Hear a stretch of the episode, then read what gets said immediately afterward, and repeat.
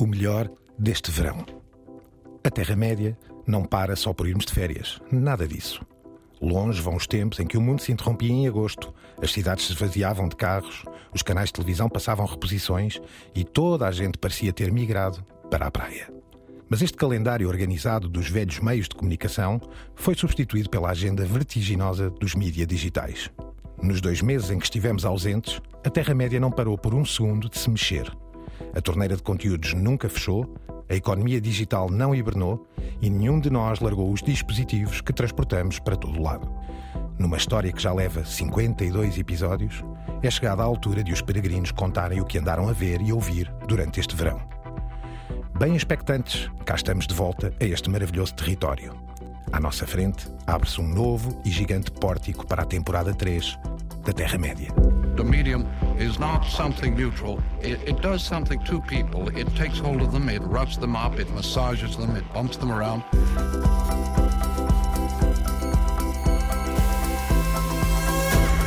The medium is the massage.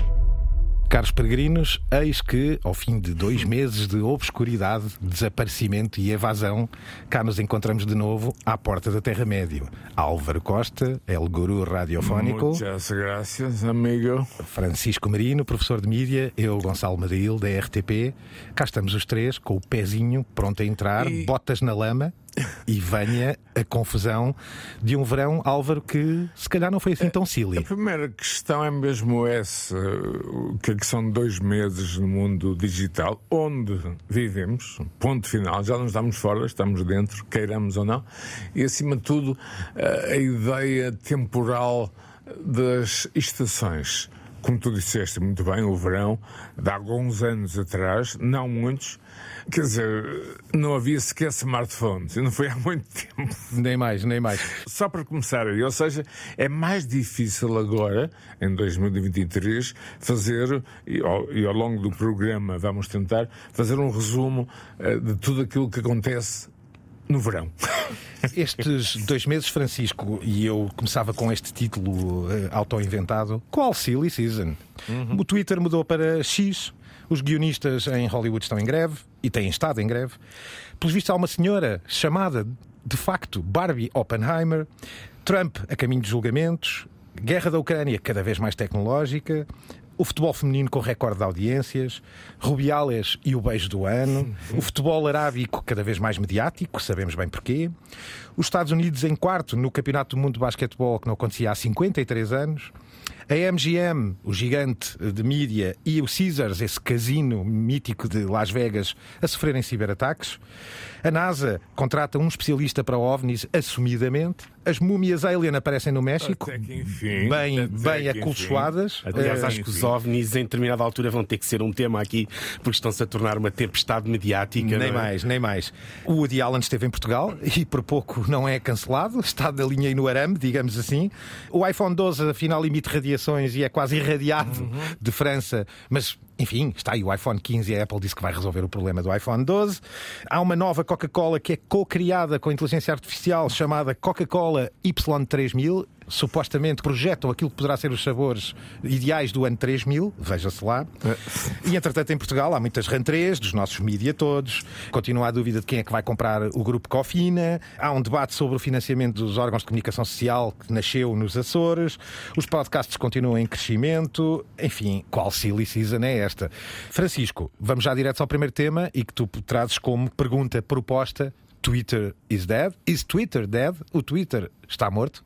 Queres explicar? Bem, formalmente está, não é? Mudou de nome para X aqui durante as nossas, as nossas férias. Nós que estivemos a acompanhar estas guerras do Twitter, perdemos o, o desenlace, não é? A mudança, a mudança de nome ocorreu quando estávamos de férias e é surpreendente, não é normal um comprador, não é? Alguém que adquire uma marca totalmente estabelecida mudar de nome desta forma e pode ter efeitos negativos. Aliás, o primeiro efeito todos nós sentimos, quem está no Twitter, que é ligarmos o telemóvel e não darmos com a aplicação, porque de tal forma treinados à procura de um, de um passarinho azul e foi substituído por um X a negro e branco. É difícil compreender. Nós já falámos aqui muitas vezes que ele é imprevisível, impetuoso, teimoso e aqui foi provavelmente uma das grandes demonstrações disso mesmo. É talvez uma das jogadas do ponto de vista do marketing mais arriscada da história do, dos mídias. É? E pelos vistos, Álvaro e Francisco, com plataformas uh, e a concorrer a preverem a morte do Twitter e a aproximarem-se do Mastodon, o Threads uh,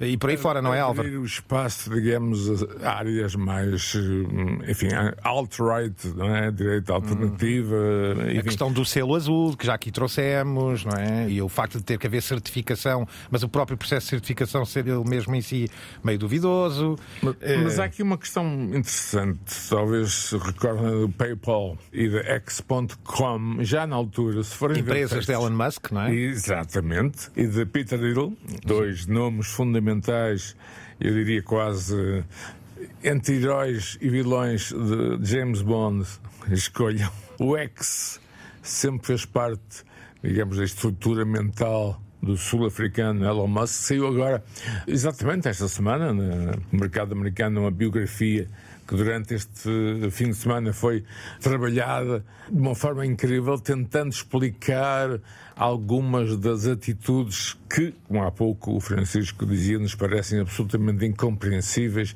uma espécie de complexo de Deus, complexo salvador da humanidade, a dureza da sua infância, ou seja, a, ideia, o Isaac Jacobson fez já várias biografias sobre gênios, Lawrence, enfim, tantos outros nomes, agora fez uma chamada Musk, onde procura encontrar na sua infância razões para todo este complexo de Deus que Musk parece ter. Não esqueçamos, houve um problema na Tailândia, imediatamente os submarinos foram enviados.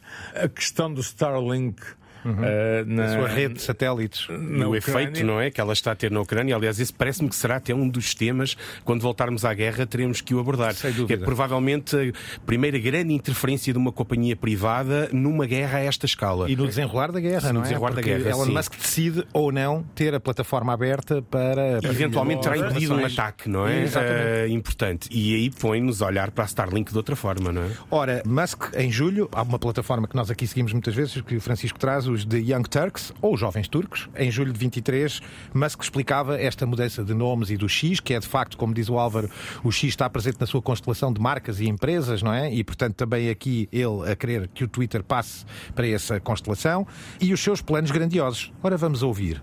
Essentially, if, if if done right, the X would be would would serve people's financial needs to such a degree that over time it would become I don't know maybe half of the global financial system. Francisco, Musk processa também a Liga Antidifamação Americana, Sim, não é? Deixa-me só Eh, esclarecer em relação a este, a este Sim, e já agora o que que ouvimos, que ele está aqui a sugerir que isto é só o primeiro passo e a seguir ouvimos um plano demente, talvez não seja o termo, até porque ele pode eventualmente ter a razão, ouvir. a sugerir que o próprio X e o Twitter se vão transformar numa plataforma Mas financeira. era isso que ele é queria com o PayPal. Sim, que é qualquer Exato. coisa de verdadeiramente. Ou seja, ele ainda não acertou no método de funcionamento de uma plataforma a este género e já quer transformar numa plataforma financeira. Há, há aqui uma ideia que, que são as plataformas chinesas. Que são tudo ao mesmo tempo. São conta bancária, são porta-moedas, são formas de comunicação, formas de controle. E o, o PayPal, na altura, era, era, a ideia era essa: algo onde se pudéssemos juntar toda uma série de atividades sociais no mundo digital. Eu penso que a visão é essa. A ideia Ora- de concentrar toda uma série de serviços, de atividades comerciais, científicas, enfim, toda uma panóplia de ideias concentradas em apenas eh, um espaço. E a fazer lembrar um pouco o Black Mirror, não é? Ora, Musk quer, digamos, ter uma plataforma onde basicamente se operam todas as atividades do mundo digital, já agora suportada pela sua rede de satélites Starlink, não é? Para a rede, enquanto faz visitas ao espaço e nos põe todos a andar em carros elétricos com as suas E próprias baterias. Outra coisa que é a ideia que ele mantém, que aliás vem no livro, que é a ideia que a humanidade só se poderá salvar e replicar, digamos assim, se sair do planeta Terra. A ideia que os seres humanos terão que habitar e controlar, enfim, os climas e tudo, todas as questões que outros planetas do sistema solar nos colocam. Esta é a ideia mais ampla talvez Francisco de mente, não sei. O que é que tu achas? Eu acho que pronto, é um pouco exagerado, sobretudo se tivermos em conta que ele ainda não resolveu os problemas da plataforma. Ainda por estas semanas soube que ele tenciona ou pretende, ou já o fez, ainda não é muito claro, processar a Anti-Defamation League, sim, que é uma, um organismo, uma ONG muito famosa muito nos, Estados Unidos, nos Estados eh, Unidos. Bastante poderoso, poderoso, e é uma daquelas organizações que nos últimos anos se expandiu bastante, não é? E então ele concluiu, eh, elegeu-a como um alvo e concluiu que algumas das críticas que, no entender dele, eram falsas, que a Anti-Defamation League publicou ou anunciou, tiveram repercussões gigantescas na publicidade, sobretudo das contas institucionais do Twitter. Ele fez uma, uma conta que dava uns bilhões que ele pretende cravar à Anti-Defamation League. o objetivo aqui é escolher um alvo, provavelmente o alvo mais fácil ou, ou alguém porque ele tem uma predileção especial e com isso assustar a informação e, e mesmo, a desinformação em torno do Twitter. E ao mesmo tempo justificar alguns desses falhanços e aguardemos, porque em 24, acredito, acreditamos nós, que voltaremos, queiramos ou não, a falar de Elon Musk, até por causa da biografia que eu acho absolutamente fantástica. E eu, eu comparo muito àqueles vilões que estão numa gruta escondida no James Bond. Ora, de facto, um homem como estes que tem como alvo, neste poder caso, para mais, processar. Gonçalo, poder a mais. Para, para processar a Liga Antidifamação da América, Exatamente. acho que creio que está tudo dito. Francisco, com isto e para terminarmos o tema, tu voltas a recomendar um podcast Flipping the Bird. Sim, uh, é um é? podcast recente que é precisamente sobre a trajetória do Elon Musk no Twitter. Fala com bastantes uh, antigos funcionários e dá uma boa visão deste desgoverno cheio de humores e desumores que tomou de assalto o Twitter. Muitos dos funcionários, obviamente, são hoje descontentes ex-funcionários e muito disponíveis para falar sobre ele. Por isso, também, atenção, deve ser tomado com uma pitada de sal, na medida em que, não só como o Oliver diz, ele é um vilão, logo é altamente impopular, como muitas vezes as fontes são também antigos funcionários. Mas, uhum. mas tudo indica que. E há vários casos desses, sim. Sim, sim. sim. E deixamos no ar uma coisa chamada Threads. Não sei se vai sobreviver. Sim, sim. portanto, plataformas, para explicarmos, há quatro, Exato. cinco plataformas que estão neste momento exatamente cal calmamente à espera da derrocada do a Twitter. tentar ocupar para esse ocupar lugar, esse espaço. E a Threads pertence à Meta, se quiserem, barra Facebook, mas a Exatamente. companhia chama-se Meta. Ora, destes dois meses, veja-se o que aconteceu, não é? Vamos para o cinema. O verão foi, de facto, Francisco, e tu dizias ambíguo, porque por um lado há aqui sucessos quase históricos, não é? De bilheteira, recordes absolutos, e por outro, algumas verdadeiras bombas atómicas do cinema que voltaram, grandes marcas e franchisings que, na realidade, por causa de um ou dois sucessos muito específicos, hum, ficaram mais ou menos a ver navios. Por um lado, temos o Barbenheimer, não é? Ou o tal efeito da estreia dos dois filmes, Barbie e Oppenheimer, não é? E por outro, outros filmes como Indiana Jones, Missão Impossível, o Flash, que são grandes marcas e grandes franchisings, que se calhar graças a isso foram ténues, digamos, os seus resultados. É isto? Citando o Dickens, foi o melhor dos tempos e o pior dos tempos, dependendo do sítio em que te posicionavas. No caso da Barbie e do Oppenheimer, já falaremos um pouco mais, porque vale a pena. Agora, provavelmente os três grandes fracassos do ano, ou pelo menos no cinema mainstream, são o Indiana Jones, a Missão Impossível e o Flash. Uh, os três ficaram abaixo dos orçamentos em termos de bilheteira, o que não é um bom sinal, ou seja, provavelmente darão lucro no streaming, mas ficaram abaixo. Uh, a esperança fica agora sim. Toda no streaming, não é? Embora em princípio uh, eles não ficaram muito longe de atingir, em, em, princípio conseguirão. Mas é um indicador muito sério, sobretudo o Indiana Jones, que foi, do ponto de vista da crítica, a crítica até foi bastante benevolente com o filme. A própria Missão Impossível foi muito celebrado como filme de ação. O Flash deve-se sobretudo a uma série de histórias em torno do protagonista que motivaram muitos boicotes. Mas há outro caso aqui que eu não meti como um fracasso porque fez mais em bilheteira do que o orçamento do filme, que é Pequena Sereia, que mesmo assim está muito abaixo das expectativas habituais da Disney, que uh, normalmente olha para estes filmes como pensando em multiplicar os, os orçamentos. E aqui não foi isso que sucedeu.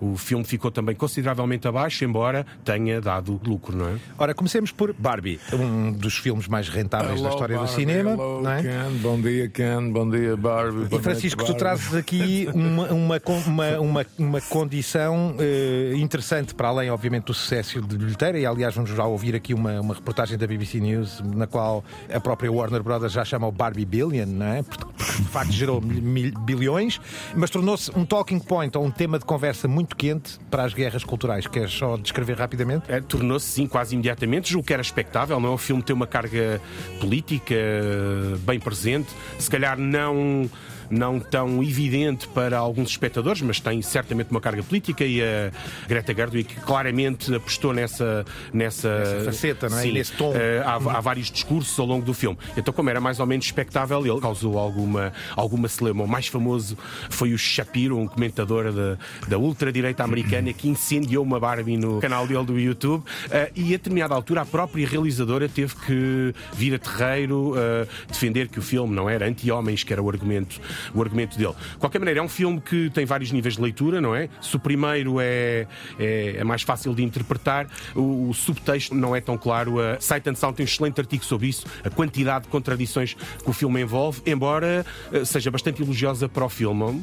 No fundo, um filme que tem esta dimensão política acaba sempre por ser uh, atacado pela carga política, mais por vezes até do que pela qualidade do filme. De qualquer maneira, não sei se foste ao cinema, Álvaro, nesta altura, mas era surpreendente surpreendente ver filas nas bilheteiras. É uma coisa que eu já não via há algum tempo. Mas confesso. nós deixámos aqui a possibilidade de apostas. Mas eh, Álvaro ficou, obviamente, a Barbie e previa-se que fosse o recordista nesta batalha. Sim. Indiscutivelmente, apesar de tudo aquilo que o Francisco disse, muito bem, há uma série de camadas. Sabem uma coisa curiosa? Eu estive a rever o All That Jazz, Bob Fosse, e há uma altura em que há um comediante que refere, é um filme dos anos 70, Canon Barbie. Exato. Canon Barbie ou Barbie. Eh, mais propriamente, é, é, faz parte do imaginário cultural popular norte-americano.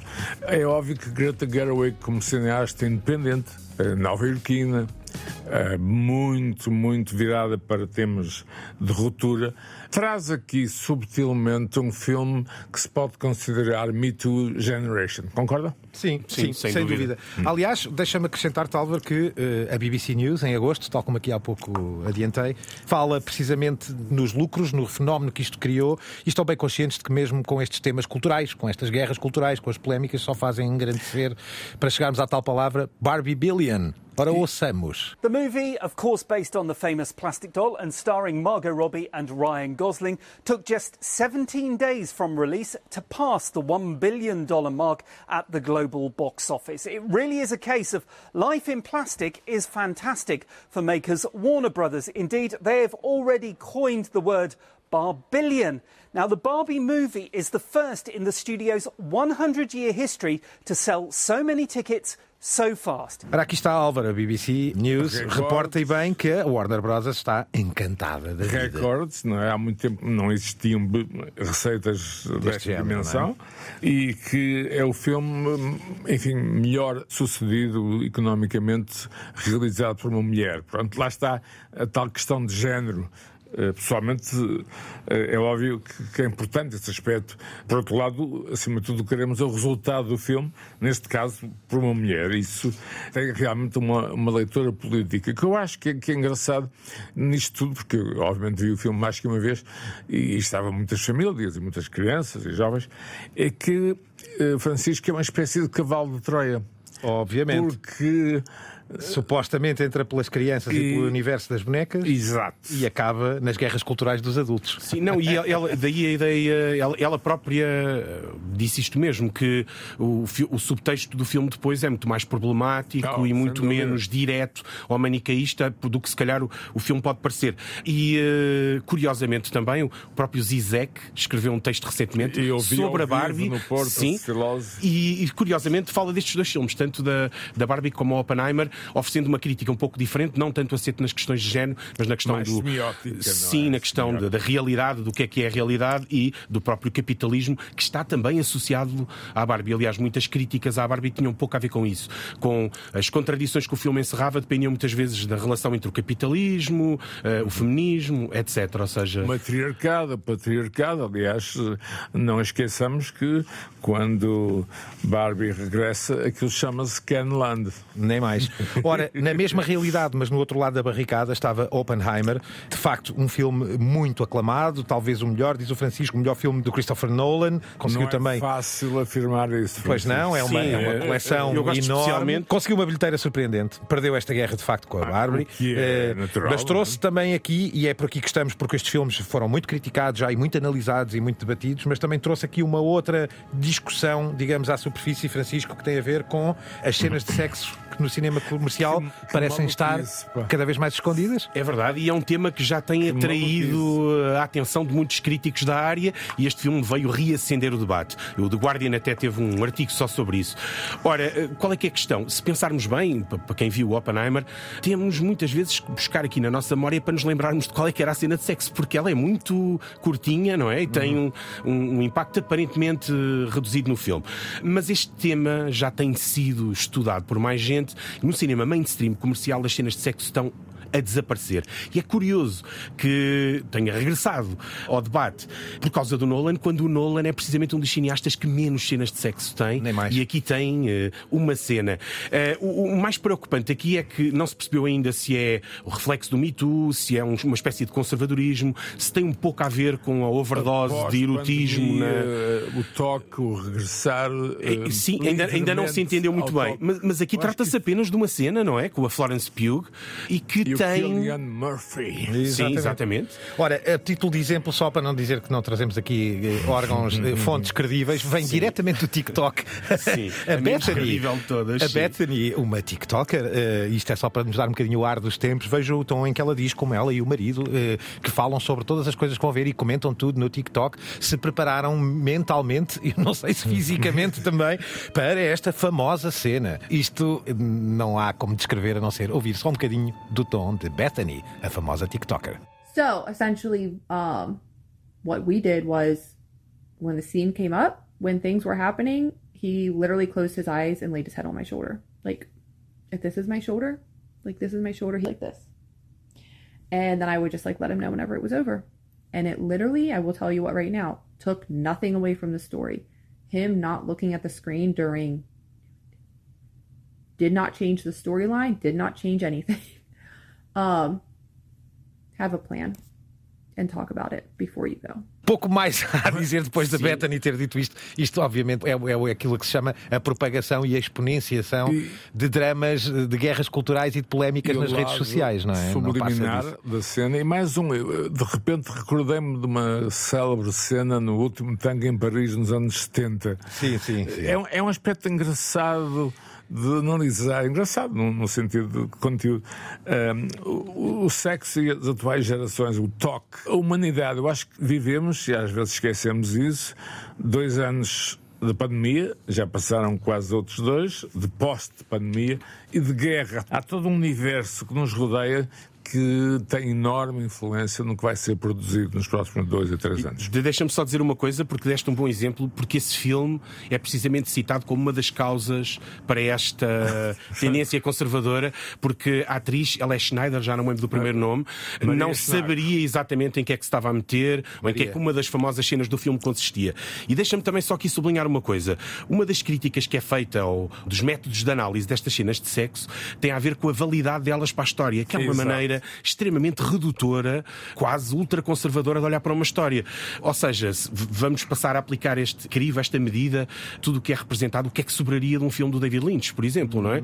Seria quase regressarmos ao código Waze nos anos, nos anos 40, ou seja, Mentalmente estamos. Sim, e repa- Mentalmente mas repara que estamos. neste caso até nem se justifica, porque esta cena tem claramente uma função, não diria na história, mas para definir a personagem do Oppenheimer e para pôr em contraste a relação dele com a Florence Pugh e a relação dele com a mulher e a própria imagem sombria e cinzenta eh, que normalmente acompanham o Por Oppenheimer. Queria falar- o nome dele, desculpem, Julius Robert Oppenheimer. Muito bem. Por falar em neoconservadorismo e ultraconservadorismo, há um outro filme que não estreou em Portugal, mas que eh, faz parte deste verão que passou nos Estados Unidos, chamado O Som da Liberdade, Sound of Freedom. Precisamente, Francisco, um filme que tem uma intenção e até tem aqui uma certa várias. caráter de- de, ativismo e de denúncia para com um drama que acontece, obviamente, com o tráfico, neste caso de crianças, eh, entre a América Latina e os Estados Unidos, mas que é aproveitado também ele próprio pela, pela ala conservadora conservadora de, americana. Exatamente. É um filme de Alejandro Monteverde, com Jim Caviezel, e vamos só ouvir um bocadinho do trailer do filme e uma declaração final que Caviezel faz, precisamente a explicar para que todos, depois do filme, fiquem mais sensibilizados para esta causa, que denunciem, que reportem, caso conheçam casos de crianças extraviadas por este tráfico imparável. Sound of Freedom is one of those films that can legitimately change this world. So we want to ignite a fire in audiences and open their eyes to the dark reality of millions of children that need our help. Let's make this film a historic event and the start, the end of child trafficking. Theaters across this country are already selling out. Pre-order your tickets today and you can send the message that God's children are no longer for sale. E aqui está a história de um. Começa por ser um, o Jim Caviezel, esta personagem, um apoiante, um possível apoiante de Trump. A personagem, não, a personagem é baseada mesmo numa figura que existe, um senhor chamado Tim Ballard, que é um apoiante irredutível do Trump, e baseada de forma muito livre, para não dizer que é uma aldrabice pegada eh, da, da história dele, e que tem, obviamente, o condão de reunir todos os talking points, ou seja, todos os assuntos quentes da agenda da direita norte-americana, e foi vendido, o marketing foi todo preparado para igrejas, organismos de direita no sul dos Estados Unidos, e daí o sucesso que ele teve do ponto de vista da, E- da bilheteira nos Estados Unidos. E Francisco, não esqueçamos que não encontraram ninguém naquela célebre e famosa pizzaria em Chicago.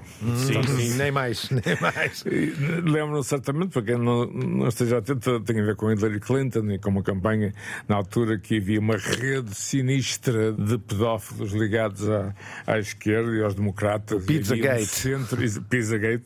Este filme pode ser interpretado de várias formas e, e no, no mundo em que vivemos não vai haver, digamos, um centro. Não há centro. Portanto, a interpretação vai ser extrema em relação a este The Sound of Silence. É a Barbie da direita americana, Exatamente. não é? No fundo. Aconteceu este verão, nós não vimos, mas deu que falar e, portanto, para estarmos atentos, porque eh, será já uma boa sugestão a pensar nos próximos tempos, quando o filme chegar a Portugal.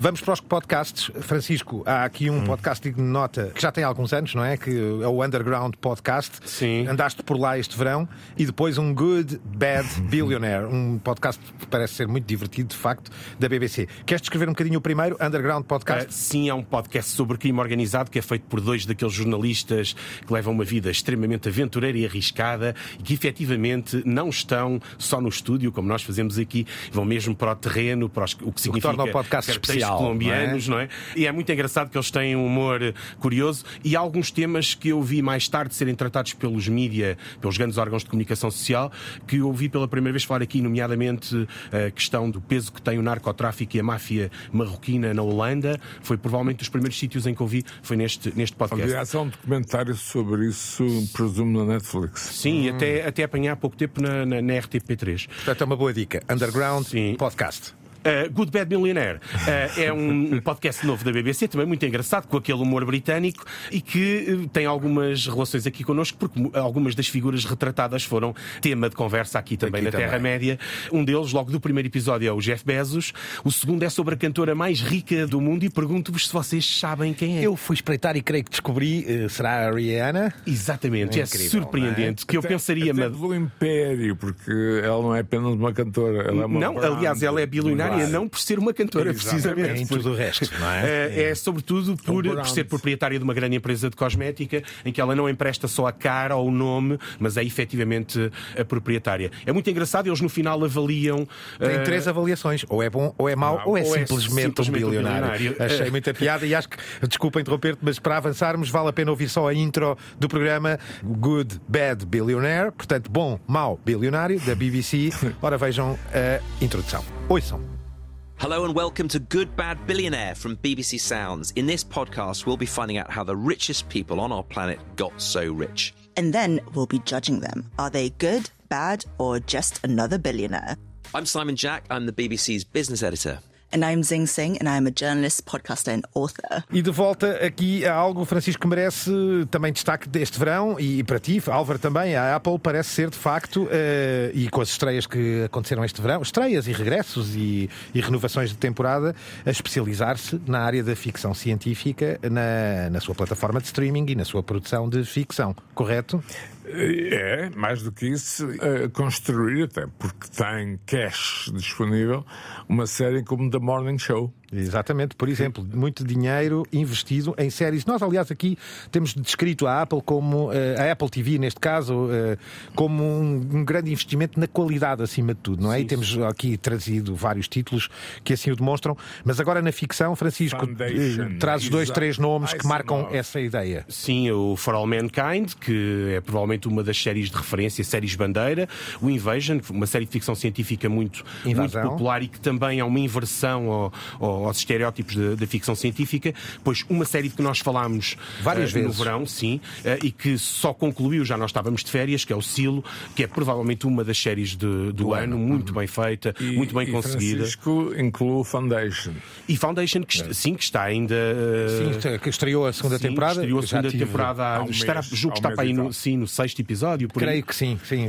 E, e, que tenho seguido também atentamente, porque é de facto divinal do ponto de vista visual. É uma série que mistura aqui mitologia, eh, não é? Mitologia cósmica. Isaac, uma guerra de, e uma batalha interessante do ponto de vista científico é a visão das religiões e da ideia de que na dimensão de vários planetas, de várias galáxias, há também problemas religiosos, não é? E, e seguidismo. Sim, e tem todo, toda a base política, como Álvaro aqui dizia, do, do Asimov, não é? Sim. É um mundo muito complexo e muito completo, mas acima de tudo acho que espalha bem esta, esta ideia de, da ficção científica da Apple e das séries em geral estarem dirigidas para um público mais diferenciado, mais sério. Uhum. E, enquanto a Disney explora o filão do Star Wars, por exemplo. Claro, não? claro. Para Francisco, que o Morning Show tem nomes muito importantes, como Jennifer Aniston.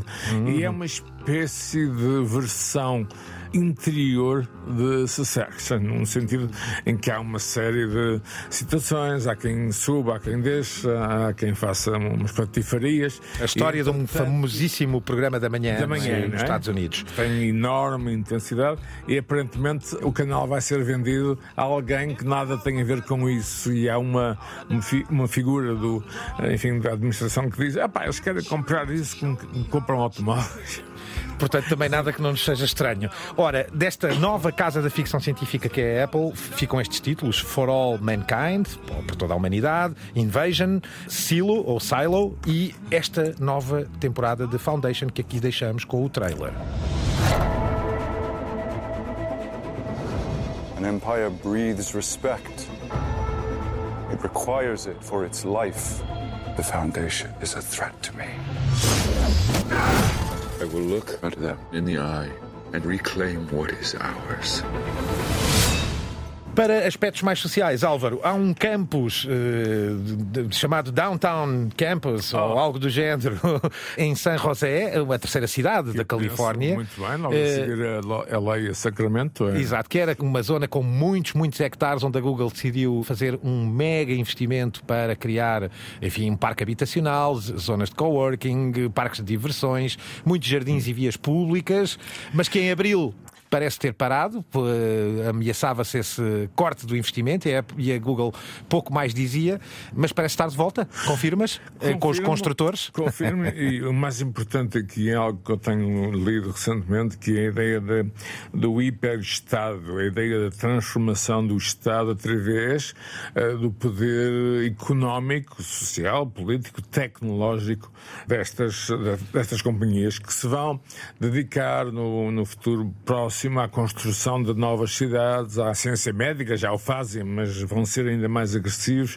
Recordo que está em construção na Arábia Saudita Neom, Uhum. Uh, aparentemente. Essa ideia de cidade inteligente do futuro. Exato. É? E há também uh, planos para uma nova Jakarta, já que a Jakarta atual da Indonésia se está a afundar. Ou seja, essas companhias têm demasiado cash para o deixarem a, a adormecer no banco. Ora, nem mais. E vão no futuro, uh, vão ser, não digo substitutas do Estado, mas vão ser parceiras em certos aspectos, até vão como estamos a ouvir, transformar, eh, enfim, áreas industriais eh, enferrujadas Bem, eu lembro-me de algumas que vejo aqui no Norte e penso assim, pá, isto estava uma Google City.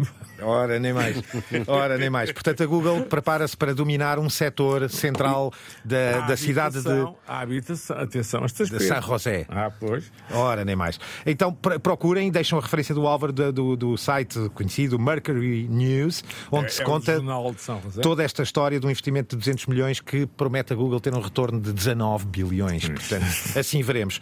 Francisco, e porque estamos mesmo a correr e tenho que deixar algumas coisas para trás, mas vamos direto aos videojogos. Há duas grandes novidades e uma batalha grande. Queres só rapidamente escrever que títulos são estes? Não será bem uma batalha, aqui eu é que me apropriei um pouco do espírito Barbenheimer, não é?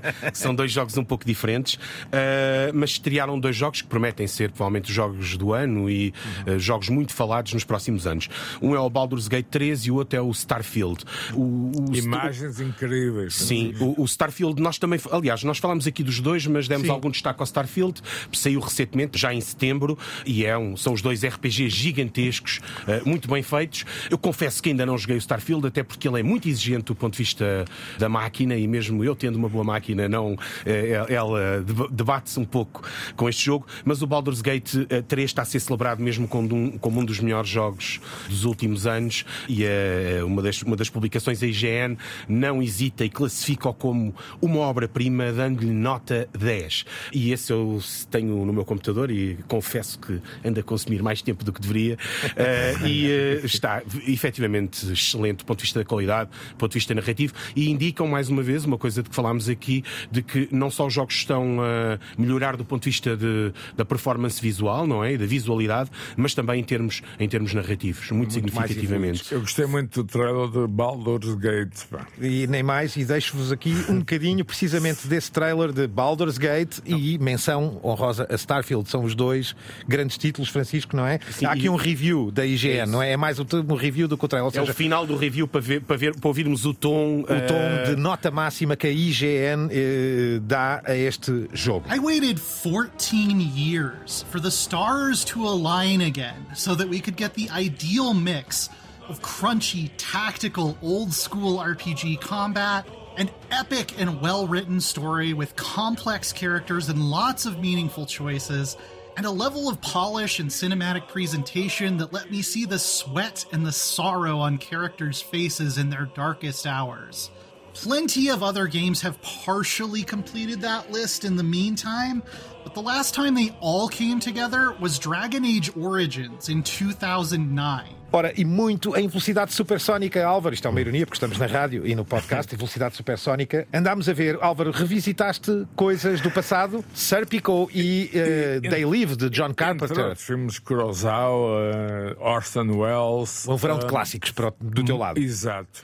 É... Uma, uma das razões é a falta de eu vou dizer o termo produto uh, muito excitante, para além dos documentários, e a razão principal é a greve dos promete alterar imenso o panorama audiovisual. E já agora deixa-me prometer aqui que voltaremos a este tema que valerá a pena para o impacto que está, que está a ter nos médias estas paragens. É, e eu vi dois exemplos, não é? o They Live porque o Daily John Carpenter, sendo um B-movie, portanto de orçamento baixo, é curiosamente mais atual em 2023 do que era visionário em, em, em 88.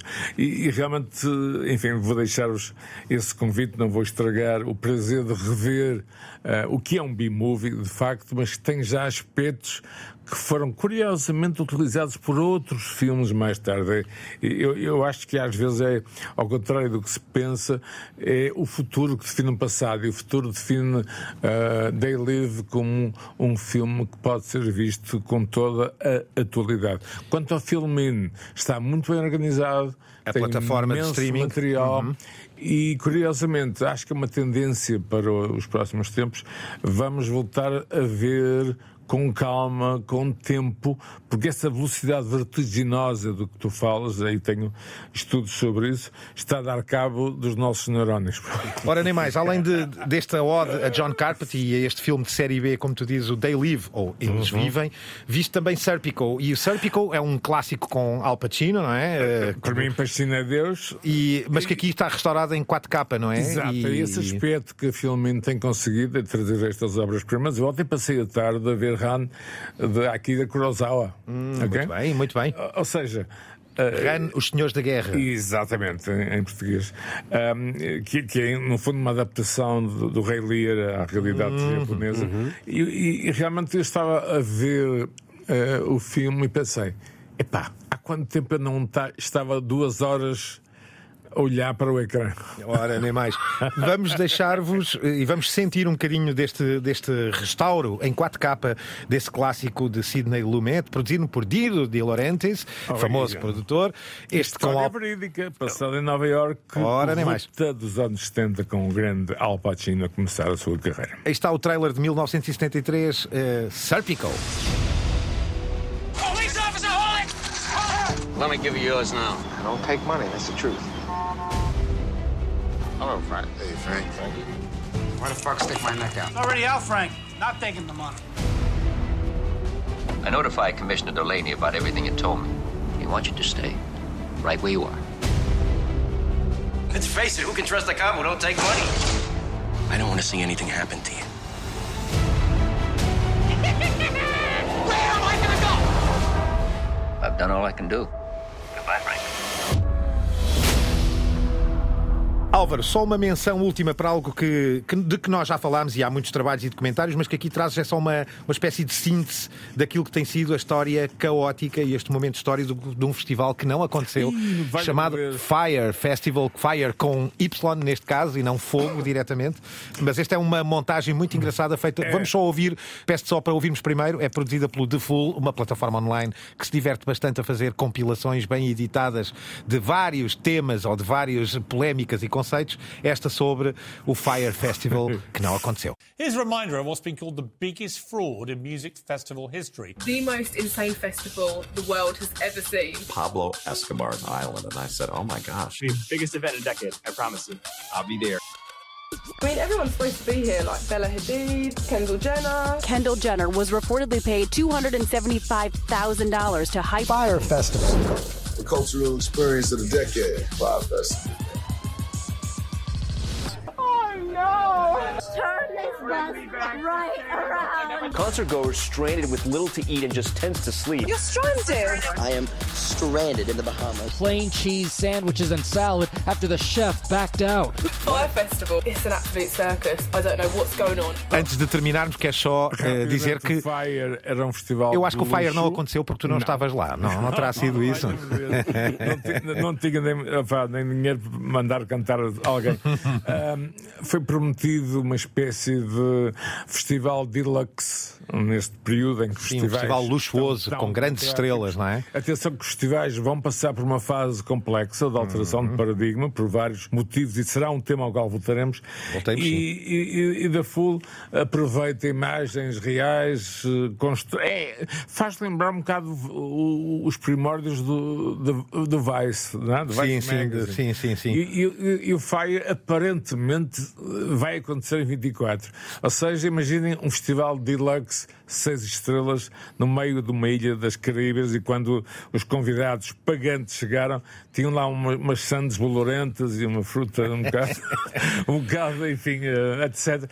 É, é realmente uma história que eu diria inacreditável. E deixa-me só dizer uma coisa: alguém dizia que era a Santos de queijo mais cara do mundo, não é? Nem mais, nem mais. E, e- e repara que eh, todos os documentários que já foram feitos sobre o Fire Festival geraram um lucro muito superior ao do próprio festival, que deu um prejuízo astronómico mesmo assim, não é? Ora, deixem-me trazer-vos para terminarmos este nosso primeiro de vários que, que se seguirão Terra-média desta terceira temporada, com um som que vos vou deixar primeiro, mas que imaginem que é a equipa, o núcleo duro da Apple, com o seu CEO eh, à cabeça, eh, Eh, a receberem uma visita de uma senhora chamada Mãe Natureza. I hope we didn't keep you waiting. Mother Nature, Mother Nature, welcome to Apple. How, how is the weather getting in?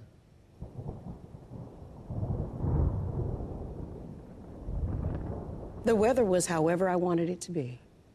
Let's cut to the chase. In 2020, you promised to bring Apple's entire carbon footprint to zero by 2030. Henry David Thoreau over here said we have a profound opportunity to build a more sustainable future for the planet we share. I think our 10 o'clock said the same thing. They all do. All right. This is my third corporate responsibility gig today, so who wants to disappoint me first?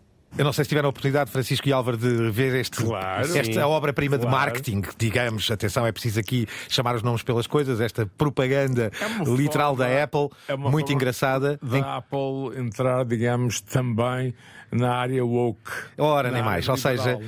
o, o grupo de CEOs recebe, eh, com Tim Cook à cabeça, o CEO da Apple, recebe no seu campus e nos seus escritórios a Mãe Natureza, neste caso de- brilhantemente representada por uma atriz fantástica, que vem pedir satisfações, como uma espécie de report anual, um diagnóstico anual, sobre o que é que a sim, Apple sim. anda a fazer com a Mãe Natureza. E que, pelos vistos, anda a correr as várias, as várias empresas. Se isto é o, o vídeo promocional agora de fim de verão da, da Apple e mais uma prova de que podemos lançar um vídeo promocional no final de verão e haver toda uma discussão em termos da, do verdadeiro compromisso da Apple ou não eh, em, pleno, em pleno verão, não é? Por isso ser uma- e segundo a reunião, eles estão, como se diz em inglês, desculpa, on target, estão no tempo certo, Sim, porque acho- é uma acho- fronteira que é 2030. A ideia é comprometer muito exatamente, os CEOs da Apple, mas sim. acabar o filme dizendo que sim, senhor, estão a fazer bem as Sim, coisas sim. e estamos a bom caminho.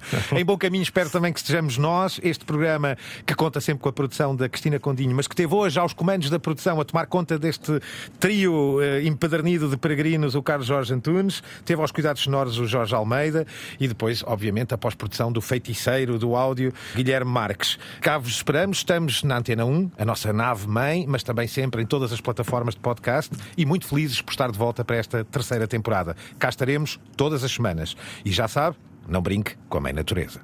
The medium is not something neutral. It, it does something to people. It takes hold of them, it roughs them up, it massages them, it bumps them around.